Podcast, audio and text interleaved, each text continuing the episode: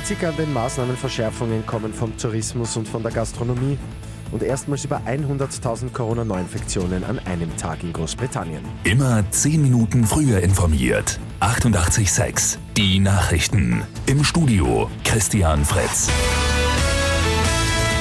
Seit gestern wissen wir, dass die Corona-Maßnahmen nach Weihnachten weiter verschärft werden. Ab dem 27. Dezember wird etwa in der Gastronomie die Sperrstunde um eine Stunde auf 22 Uhr vorverlegt. Dafür hagelt es auch jetzt heftige Kritik. Die Branche befürchtet durch diese Vorverlegung massive Umsatzeinbußen, vor allem zu Silvester. Die Regierung hat gestern auch vier Länder als Omikron-Risikogebiete eingestuft.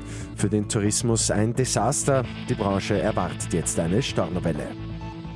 In Großbritannien sind erstmals mehr als 100.000 Neuinfektionen mit dem Coronavirus an einem einzigen Tag verzeichnet worden. Hauptverantwortlich dafür ist die Omikron-Variante, die bereits die vorherrschende ist. Trotz der sehr beunruhigenden Entwicklung werden die Maßnahmen in Großbritannien aber nicht verschärft. Premier Boris Johnson hat weitere Beschränkungen für die Feiertage nämlich ausgeschlossen.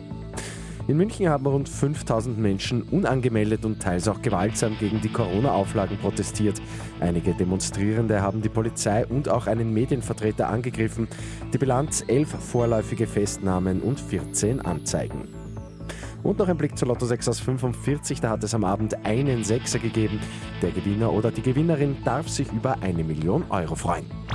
Mit 886 immer 10 Minuten früher informiert.